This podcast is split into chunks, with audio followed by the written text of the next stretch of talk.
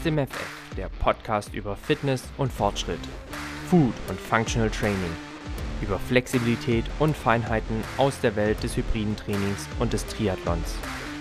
Dich heißen herzlich willkommen Jan, Gründer von Janne Team und ich selbst, Tim, Gründer und Geschäftsführer des Fit und Fröhlich, der Akademie für besseres Essen, ganzheitliche Gesundheit und interdisziplinäres Coaching.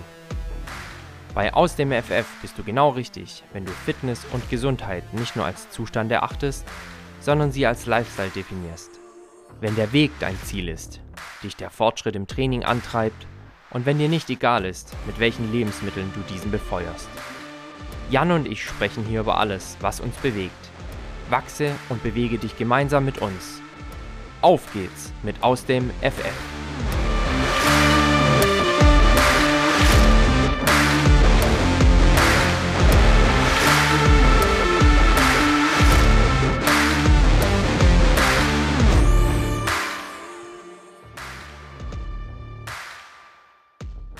Das ist der aus dem FF Podcast. Hallo zusammen, schön, dass ihr wieder eingeschaltet habt.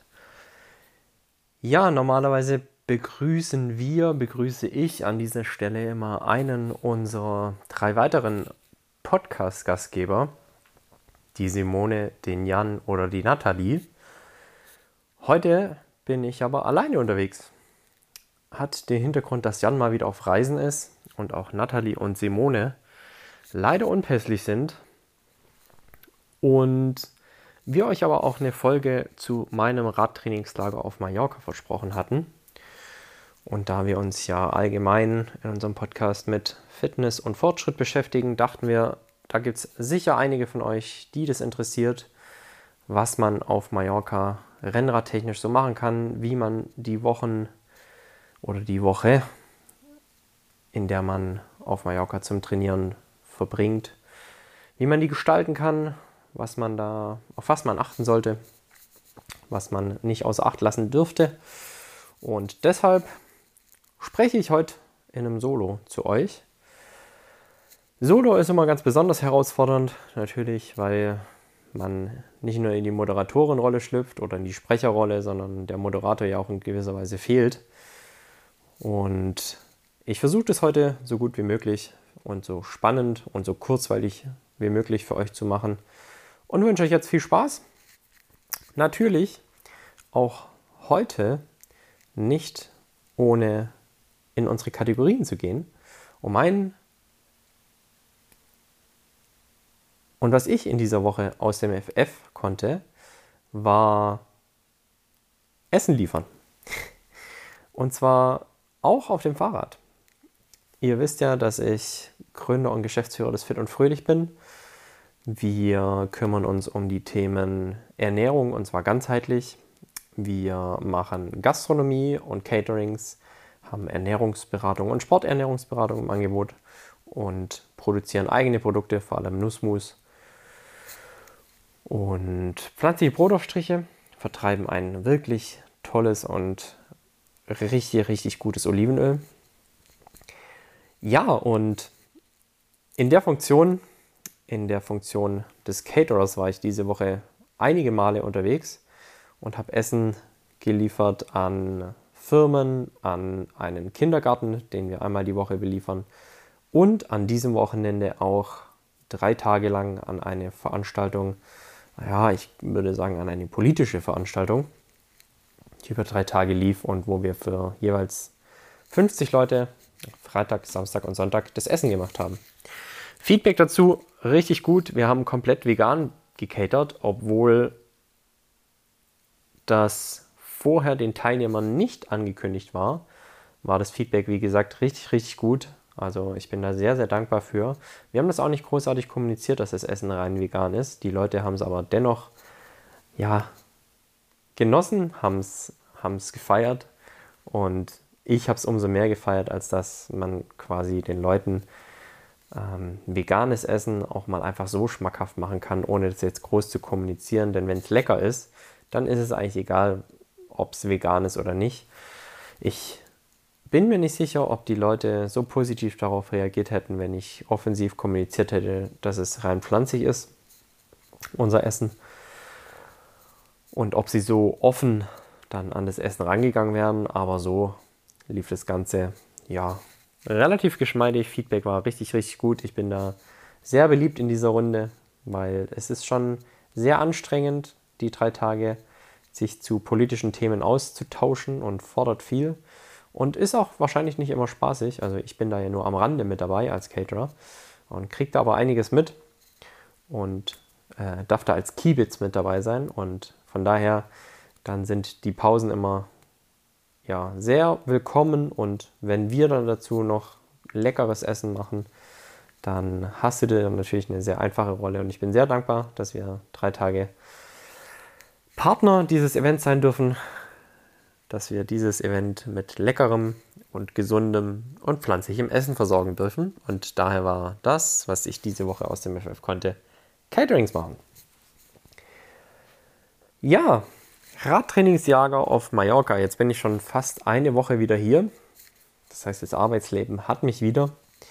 Ich habe, um das Pferd jetzt vielleicht mal von hinten aufzuzäumen, in dieser Woche extrem reduziert trainiert. Habe nach dem Trainingslager, ich war 14 Tage auf Mallorca, mal wirklich entspannt gemacht. Also ja, ich habe trainiert. Ich habe an sieben Tagen sechs Einheiten gemacht. An einem Tag zweimal trainiert, ansonsten immer nur einmal. Im Schnitt wahrscheinlich so eine Stunde. Ähm, habe ja zwei Radeinheiten gemacht, habe zwei Laufeinheiten gemacht und zwei Krafteinheiten gemacht. Und Rudern war ich auch zweimal, also ähm, wahrscheinlich war es sogar ein bisschen mehr als sechs Einheiten. Ähm, alles in allem fühle ich mich gut, wobei ich schon auch sagen musste, dass ich nach den 14 Tagen körperlich doch müde war. Habe ich auch gemerkt, habe ich auch im Hinblick auf meinen Trainingsplan beachtet und mit einbezogen in die Entscheidungen, was ich diese Woche trainiere. Und von daher Entlastungswoche nach einer Trainingslagerwoche und auch nach zwei Trainingslagerwochen immer empfehlenswert. Hört da auf euren Körper, was er zu euch sagt und welche Zeichen er euch gibt. Würde euch aber auch jeder Trainer oder Trainingswissenschaftler empfehlen, nach intensiven Wochen auf, in einem Trainingslager, in dem ihr doch sehr viel Umfänge auch macht, in der Woche danach etwas rauszunehmen, um dann Formaufbau stattfinden zu lassen und so werde ich in der kommenden Woche wahrscheinlich auch nochmal zwei, drei Tage ein bisschen ruhiger machen, um dann Mitte, Ende der Woche wieder ins anspruchsvollere Training einzusteigen, was Qualität und Quantität angeht. Von den Trainingsinhalten her will ich euch ganz gerne mal mitnehmen, wie unsere erste Woche auf Mallorca so abgelaufen ist. Also ich hatte ja schon berichtet, dass ich als Radguide dort tätig war habe Gruppen geleitet, habe eine Gruppe gehabt mit ja, sechs, zwischen sechs und acht Fahrern waren wir. Fahrer und Fahrerinnen. Und unsere täglichen Touren waren, wenn wir nicht gerade Prolog gefahren sind, das erkläre ich euch gleich, was der Prolog bedeutet, zwischen 100 und 180 mit der längsten Etappe äh, Kilometer. Ich bin angekommen an einem Samstag Sonntag stand dann der sogenannte Prolog auf dem Programm. Prolog bedeutet, es ist ein lockeres Einrollen, um sich an die klimatischen Bedingungen auf der Insel zu gewöhnen, aber natürlich auch sich an das Fahrrad zu gewöhnen. Und es ist immer sehr empfehlenswert, an so einem ersten Tag im Trainingslager nicht direkt in die Vollen zu gehen, sondern den Körper langsam an die darauffolgenden Belastungen zu gewöhnen und so eine Rollerrunde einzubauen bei der man auch es möglichst vermeiden sollte, krasse Belastungsspitzen zu fahren, sondern wie gesagt, eine lockere Gewöhnung an das Fahrrad, an die klimatischen Bedingungen und dem Körper und auch dem Kopf das Signal geben, man ist angekommen und es geht so langsam los und die Belastung der kommenden Tage kann auch mehr werden. In meinem Fall hat es bedeutet, der Prolog war geplant mit knapp über 80 Kilometern. Das waren nicht knapp 1000, nicht ganz 1000 Höhenmeter. Wir haben dann auch mit der Gruppe einen Kaffeestopp eingelegt, so circa bei der Hälfte. Sind einen Kaffee trinken und einen Kuchen essen gegangen. Also alles ganz entspannt. Haben am ersten Tag natürlich die Sonne auch sehr genossen. Ich habe es dann natürlich direkt versäumt, mich mit Sonnencreme einzuschmieren. Ich habe die Quittung dann direkt bekommen, weil wenn du aus dem kalten Deutschland kommst und dem verregneten Deutschland und dann erlebst dann deinen ersten Tag auf Mallorca, den puren Sonnenschein, blauen Himmel und 25 Grad und eine sehr intensive Sonne Mitte April bzw. Mitte Ende April. Ja, dann verbrennst du dich und das ist mir am ersten Tag gleich passiert. Also lernt aus meinem Fehler und nehmt direkt Sonnencreme mit und schmiert euch dann auch direkt auf der ersten Ausfahrt und wenn es auch nur eine kurze sein sollte, ein, denn die Sonne ist intensiv, ihr seid es den Sonnenschein noch nicht gewohnt. Eure Haut ist den Sonnenschein noch nicht gewohnt. Und dann verbrennt ihr euch relativ schnell und die Schmerzen möchtet ihr an dem kommenden Tag eigentlich nicht haben. Bei mir, da ich ein etwas dunkler Hauttyp bin, bin ging es zum Glück. Und so konnte ich am zweiten Tag eigentlich ohne größere Beschwerden die Etappe Küstenstraße angehen. Küstenstraße ist die berühmte M10 auf Mallorca. Die führt vom Südwesten in den Nordwesten oder wenn man sie so fährt, wie wir sie gefahren sind, dann fährt man durch die Mitte der Insel quasi an den Anfang der Küstenstraße. Die beginnt so etwa bei Soler, äh, Port Soler, wenn euch das was sagt und Mallorca-Kenner äh, den, den Soler da ein Begriff ist. Da steigt man ungefähr ein, dann kommen die Küstenorte Dea, Valdemossa, Port Valdemossa, also alles wunderschöne kleine Dörfer direkt an der Küste, beziehungsweise an einem Hang, der direkt zum Mittelmeer runterführt. Und ihr müsst euch vorstellen, von dieser Küstenstraße aus hat man stets einen wunderbaren Blick auf das Mittelmeer. Die Etappe bedeutete 140 Kilometer, äh, dann schon anspruchsvolle 1400, 1500 Höhenmeter, also schon sehr hügelig, wellig. Und die sind wir dann am zweiten Tag gefahren. Das war dann natürlich auch direkt mal ein knackiger Einstieg mit diesen ganzen Höhenmeter. Die bin ich auch in diesem Jahr im Frühjahr bei uns in Deutschland noch nicht gefahren, weil ich größtenteils eben Indoor gefahren bin. Also auch für mich ähm, als Guide und derjenige, der immer vorne im Wind gefahren ist, äh, der direkt erste fordernde Tag. Insgesamt alles gut gelaufen. Wir sind mit einem circa mit einem Schnitt von ca. 26 km/h wieder nach Hause gekommen. 26 km/h hört sich jetzt in erster Linie mal nicht viel an. Man muss aber natürlich die Höhenmeter, die man dann bei so, einem, bei so einer Etappe fährt, mit einberechnen und einbeziehen in seine Gedanken. Und da ist 26 dann schon ein ordentlicher Schnitt. Also ist schon sportliches Rennradfahren. Und das haben wir dann gemacht. Wir sind dann wieder zurück ins Hotel am Nachmittag. Wir waren stationiert in Santa Ponza, einem auch wunderschönen Küstenort im Südwesten Mallorcas. Von dort aus haben wir auch unsere Touren täglich gestartet. Wir waren mit einem Anbieter für Rennradreisen unterwegs und an dieser Stelle unbezahlte Werbung an Philips Bike Team, für das ich da zwei Wochen im Einsatz war. Ein toller Organisator, der das schon sehr viele Jahre mit großer Leidenschaft macht, mit einer großen Leihfahrrad, Leihrennradflotte ausgestattet ist. Auch ich hatte natürlich mein Bike dann von Philips Bike Team geliehen, hatte ein BH, eine baskische Marke. Ein cooles Fahrrad, mit dem ich sehr zufrieden war. Extrem leicht, extrem steif, also hat an den Bergen und an den Anstiegen sehr viel Spaß gemacht, aber auch im Flachen ein treuer Begleiter. Das hatte ich unter dem Popo 14 Tage lang und bin dann mit diesem Rad natürlich auch in die nächste Etappe gestartet. Die nächste Etappe hat dann dienstags stattgefunden. Wir sind gefahren Sonntag, Montag und Dienstag, bevor dann der erste Ruhetag auf dem Programm stand. Dienstag war dann eine Etappe, wo wir mit dem Bus gestartet sind. Das bedeutet, wir packen die Räder in einen Anhänger und fahren dann an einen Punkt der Insel und fahren dann quasi zurück. Hat den Hintergrund, hinfahren und zurückfahren wäre doch etwas arg weit gewesen, denn es gibt wahlweise zwei Punkte, an denen man transferiert wird. Der erste Punkt ist das Kap Formentor, also ganz im Norden der Insel, ein Leuchtturm, ein ehemaliger, der Anlaufstelle für Tausende von Radfahrer ist auf der Insel und so auch an diesem Tag an, in der ersten Woche, wo wir zum Kap Formentor gebracht wurden und vom Kap Formentor aus zurück in unser Hotel nach Santa Ponza gefahren sind. Wieder rund sechs Stunden im Sattel, wieder knapp 2000 Höhenmeter, 1700. Anspruchsvoller, langer Tag. Wir hatten zum Glück in der ersten Woche dann Glück mit dem Wind, denn der kam aus nördlicher Richtung. Das heißt, wir hatten eigentlich quasi fast den ganzen Tag etwas leichten Schub von hinten. Hat dann auch dazu geführt, dass wir mit einem guten 26,5er Schnitt waren es, glaube ich, wieder ins Hotel zurückgefahren sind.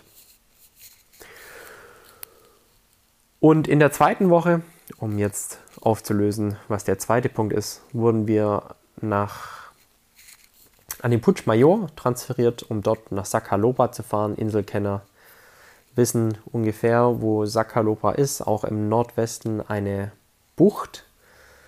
Und man fährt quasi zu Anfang der Etappe erstmal die 11 Kilometer nach Sakalopa 900 Höhenmeter herunter und schaut sich dann das kleine Häflein an, will ich schon fast sagen. Also ist natürlich sehr touristisch geprägt dort auch. Da fahren jeden Tag auch Zehntausende Radfahrer auf und ab. So auch an diesem Tag war wirklich voll, aber nichtsdestotrotz eine wunderschöne Abfahrt und dann natürlich auch ein wunderschöner Anstieg. Der längste Anstieg der Insel, zumindest der mir bekannte oder den ich schon gefahren bin. 11 Kilometer im Durchschnitt, so circa 8 Prozent geht es nach oben wirklich eine sehr schweißtreibende Angelegenheit, weil es dann doch auch schon sehr warm war zu dem Zeitpunkt, an dem wir dann dort gefahren sind. Und dann nach Santa Ponsa ins Hotel zurück. Dann folgt der Ruhetag, den ich auch wirklich als Ruhetag genutzt habe, und zwar am Mittwoch der Woche. Bin ein bisschen spazieren gegangen, habe mich natürlich auch gut verpflegt, habe gut gegessen, auch an einem Ruhetag ähm, geschaut, dass ich meinem Körper die Bausteine zur Regeneration liefere habe einen Mittagsschlaf gemacht. Mm, dann lag ich natürlich auch noch etwas am Pool. Ähm, habe natürlich auch, weil ich meinen Rechner dabei hatte, versucht, die erste E-Mail-Flut abzuarbeiten. Habe immer mal wieder in meinen Rechner reingeschaut, aber im Prinzip habe ich tatsächlich auch versucht, wirklich mal 14 Tage nicht so viel zu arbeiten. Äh, und Urlaub Urlaub sein zu lassen. Das ist als Gründer und Geschäftsführer einer Firma natürlich immer etwas schwieriger. Nichtsdestotrotz habe ich es, glaube ich, ganz gut hinbekommen, schönen, eine schöne Balance zu finden aus Urlaub machen und zu arbeiten. Ähm, und ja, habe jetzt natürlich auch für mich festgestellt, äh, nach 14 Tagen, in denen ich das so gehandhabt habe, ist in der Woche danach das E-Mail-Postfach dann halt doch irgendwie überfüllt und voll. ähm, aber es ist, wie es ist. Es hat sich definitiv gelohnt. Und das war dann mein Mittwoch. Wen es interessiert, was man in Sachen Regeneration an so einem Ruhetag aktiv und auch passiv machen kann, auf den, den verweise ich ganz gerne äh, auf unsere Folge Regeneration, die ich mit dem Jan aufgenommen habe. Da könnt ihr mal etwas runterscrollen in unseren ganzen Folgen. Da findet ihr Folgen zur Regeneration auch. Natürlich habe auch ich die Maßnahmen, die wir dort empfohlen oder empfohlen haben, angewendet und habe mich zum Beispiel zum Yoga begeben. Also Philips Bike Team hatte da auch immer Angebot, Yoga-Stunden wahrzunehmen. Und so habe ich mich auch einfach noch ein bisschen durchmobilisiert, Yoga gemacht, versucht zu entspannen, die Beine hochzulegen, damit ich auch am Donnerstag wieder fit bin, denn Donnerstag steht traditionell die längste Etappe an der Woche. 180 Kilometer, knapp 2000 Höhenmeter. Einmal in den Norden, dann die große Schleife nach Port Solaire. Dort, also vorher, will ich noch dazu sagen, fährt man über den Putsch Major, äh, der höchste Berg Mallorcas mit ca. 1400 Metern und dann eine lange Abfahrt nach Port Soler und dann auch wieder zurück nach Santa Ponza, 180 Kilometer, knapp 2000 Höhenmeter. Das Angebot an euch, wenn euch die Strecken interessieren, wenn ihr in Zukunft mal nach Mallorca fahren oder fliegen werdet, um dort Rennrad zu fahren, bin dort jetzt ungefähr zehnmal auf der Insel gewesen, nur um Rennrad zu fahren. Dann habe ich da die eine oder andere Strecke oder auch Empfehlungen oder vielleicht auch einen Geheimtipp für euch. Also sprecht mich da gerne an, wenn euch das interessiert. Wenn ihr auf Mallorca Rennrad fahren möchtet, dann, wie gesagt, helfe ich gerne weiter mit der einen oder anderen Streckenempfehlung, Tipp, wo man leckeren Mandelkuchen essen kann oder einen richtig guten Cappuccino. Oder auch ein Cortado, einen spanischen. Ja, dann hat man den Donnerstag in den Beinen und ist natürlich durch die Woche auch schon sehr geschlaucht. Temperaturen waren die ganze Woche schon recht hoch, zwischen 25 und 30 Grad. Und dann steht am Freitag eine letzte Etappe über nochmal 140 Kilometer an mit 1700 Höhenmeter. Die Fahrt nach Orient, Orient recht zentral auf der Insel gelegen, ein schönes, kleines, aber schönes Dorf auf der Insel. Da sind nochmal zwei größere Anstiege dabei auf dieser Etappe. Ähm, versucht natürlich nochmal konzentriert zu fahren, denn natürlich auch nach so einer Woche ist man dann schon auch, ja, natürlich müde, logischerweise. Und begeht dann vielleicht sogar den einen oder anderen Leichtsinnsfehler. Mhm. Und da sollte man natürlich schon nochmal konzentriert auf dem Fahrrad sein und auch schauen, dass man wohlbehalten wieder ins Hotel zurückkommt. Das ist mir gut gelungen. Und so war der Freitag dann auch in den Beinen oder auf dem Tachometer. Und Samstag äh, wechseln dann die Gruppen. Für mich war dann erneut nochmal ein Ruhetag. Ich habe den Ruhetag dann ähnlich verbracht wie am Mittwoch. Habe versucht, mich zu mobilisieren, ein bisschen Yoga zu machen, spazieren zu gehen.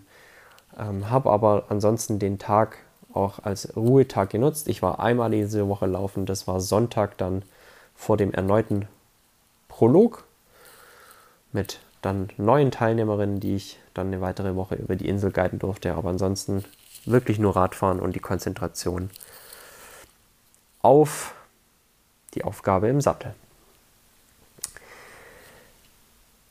Was habe ich in dieser Woche ernährungstechnisch so gemacht?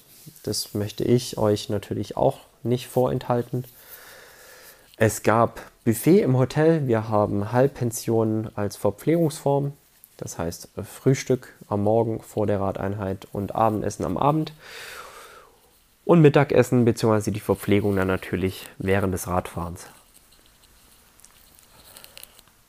Ich muss sagen, wir hatten ein wirklich tolles Hotel. Frühstücksauswahl war sehr, sehr gut. Ich habe versucht, wirklich sehr ausgiebig zu frühstücken, obwohl mir das nicht immer ganz so gut taugt, wenn Frühstück und Abfahrt so nah aneinander liegen. Das wird den meisten so gehen, dass mit vollem Magen sich einfach nicht so gut fährt. Aber auf gerade so längeren Strecken kommt man dann natürlich schon irgendwann in die Verdauung und es wird dann auch besser.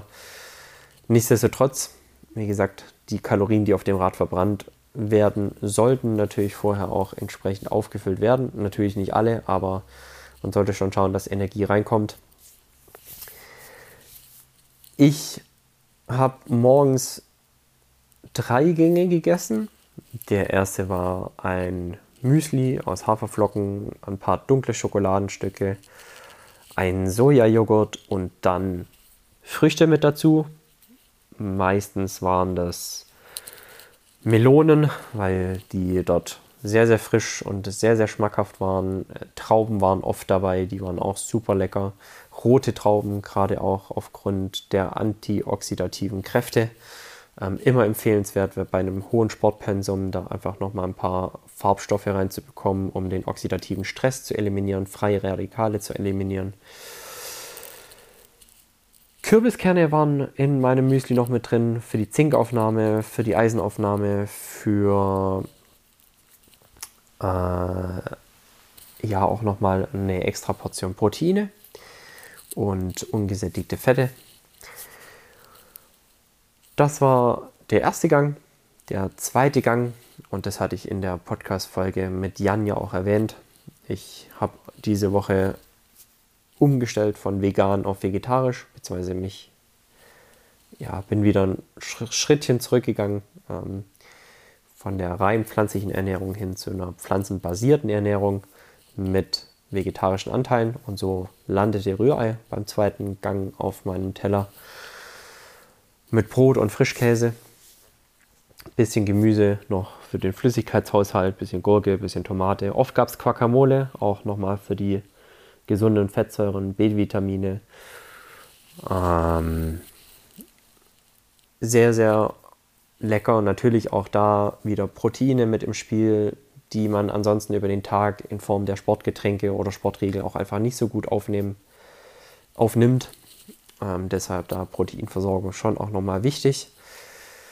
Zumindest wenn man kein Rennen fährt, wenn man wirklich in einem Wettkampfmodus ist, würde ich sogar sagen, Proteine könnte man in dem Fall vernachlässigen. Aber wir befinden uns ja in einem Trainingslager und da sind Proteine definitiv noch als Frühstücksbeilage zu empfehlen.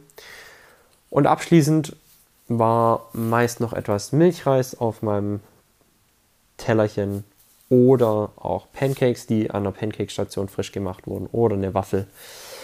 Ähm, und so kam ich, ohne das jetzt natürlich genau gecheckt zu haben, aber im groben vermutlich bei meinem Frühstück auf 1500 bis, wenn ich, wenn ich wirklich viel Energie und auch guten Hunger hatte und viel reinbekommen habe, bis wahrscheinlich knapp 2000 Kalorien, die ich zum Frühstück aufgenommen habe.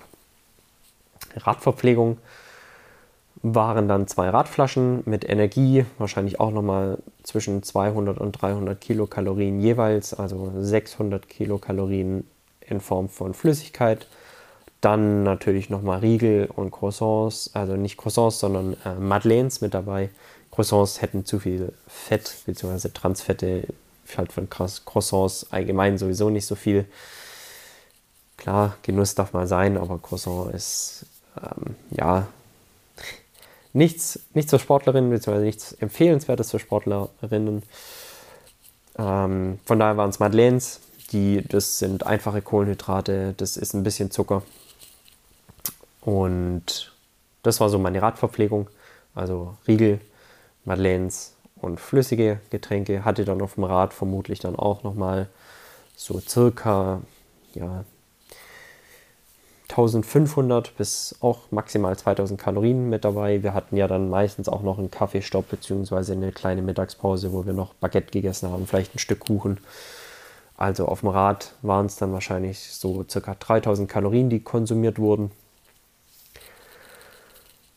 Und dann kamen wir natürlich ins Hotel zurück, habe dann versucht, direkt Kohlenhydrate und Eiweiße zu verpflegen, in der Kalorienmenge von circa 500 Kilokalorien.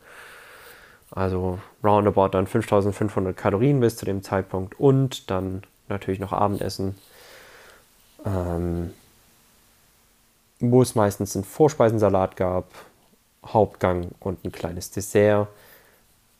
Pi mal Daumen und geschätzt ja auch nochmal 1500 Kalorien, sodass am Tag doch zwischen 6.000 und 7000 Kalorien ähm, konsumiert wurden. Das klingt jetzt natürlich in erster Linie extrem viel, wenn man aber natürlich daran denkt, dass man auch sechs bis sieben Stunden täglich auf dem Fahrrad saß. Bei einem durchschnittlichen Verbrauch, bei meiner Körpergröße und bei meinem Körpergewicht von 750 bis 800 Kilokalorien pro Stunde kann man sich das dann doch ganz gut rausrechnen, dass mit meinem Grundumsatz ähm, ein Steady State, beziehungsweise dass der Grundumsatz gedeckt war, plus der Leistungsumsatz, ähm, dass ich nicht in Kaloriendefizit geraten bin und das ist ein Punkt, der mir wichtig ist zu betonen. Kaloriendefizit gehört definitiv nicht in ein Trainingslager beziehungsweise in die Phase von hochintensiven Training beziehungsweise quantitativ intensivem Training oder quantitativ umfangreichem Training. Wir haben wir sind in der ersten Woche 25 Stunden Rad gefahren. Das ist definitiv massiver Umfang. Und so eine hohe Belastung kann der Körper nur gut wegstecken, wenn er ausreichend Energie bekommt und wenn er die Bausteine für die Reparaturprozesse und Regenerationsprozesse bekommt, die wir ihm in der Nahrung zuführen. Und deshalb meine dringende Empfehlung und auch mein Appell, schaut, dass eure Energieversorgung gedeckt ist und achtet darauf, dass, der, dass das Trainingslager kein Ort wird, an dem ihr versucht abzunehmen. Könnt ihr davor und danach sicher machen, aber nicht in solchen Phasen des wirklich sehr intensiven Trainings und des sehr umfangreichen Trainings. Denn dann bekommt ihr auch Probleme mit der Regeneration, die Müdigkeit akkumuliert sich und irgendwann werdet ihr unkonzentriert, könnt schon früh nicht mehr mithalten mit der Gruppe, werdet müde, fangt vielleicht an zu krampfen oder habt andere Ermüdungserscheinungen. Und das wollt ihr nicht, denn ihr wollt ja im Trainingslager trainieren.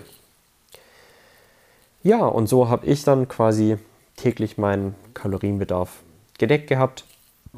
Wie gesagt, natürlich alles Pi mal Daumen, weil du während des Trainingslagers auch nicht an, plötzlich anfangen solltest, Kalorien zu tracken. Roundabout hat es aber für mich gepasst. Habe mich auch wirklich über die Woche sehr, sehr gut, sehr, sehr fit gefühlt. War froh, dass die Form da war, die ich versucht habe, mir auf dem Fahrrad aufzubauen im Frühjahr.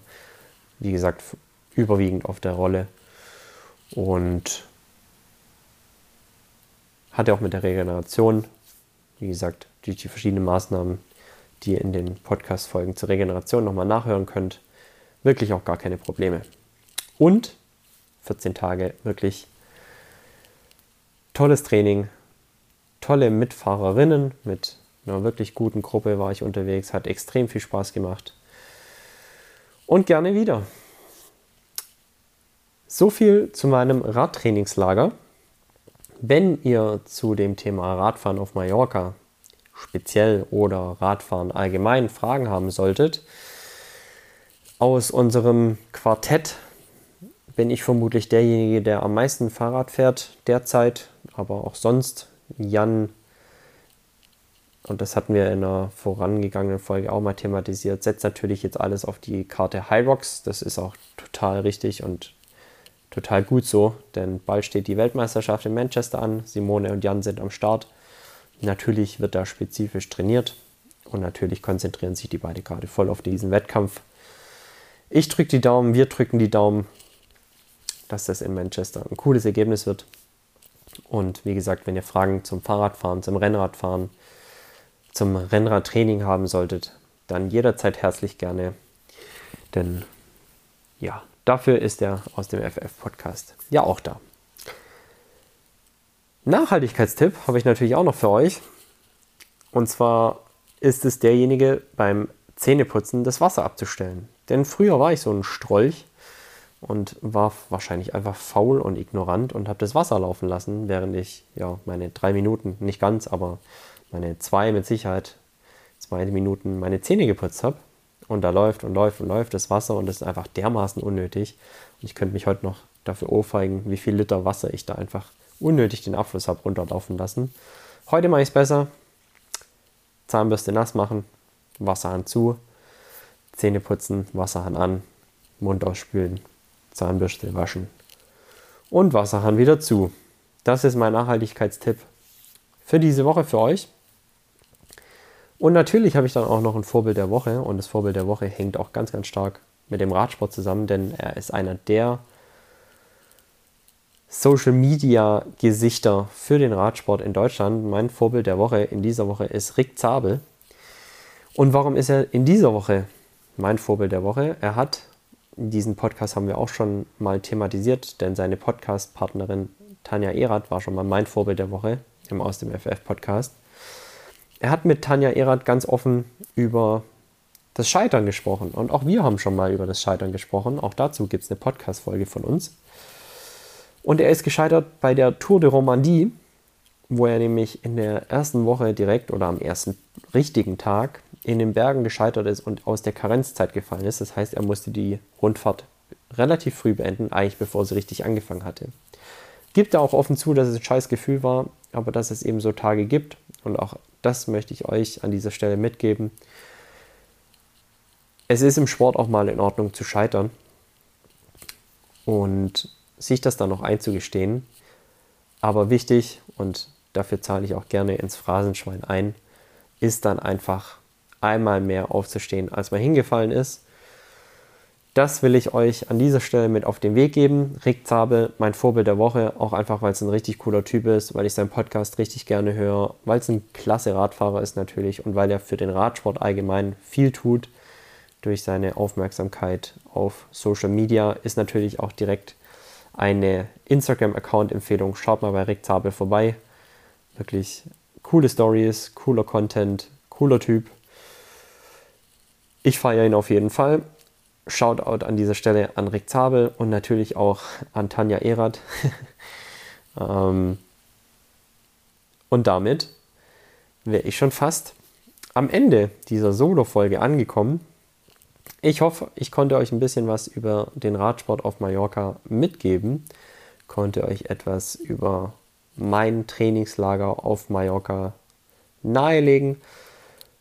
Euch hat es gefallen, euch hat vielleicht äh, das eine oder andere ein bisschen getriggert, sodass ihr überlegt, aufs Rad zu steigen und wenigstens mal zu Hause eine Runde zu drehen. Sei es das Rennrad, sei es das Mountainbike, sei es das Gravelbike.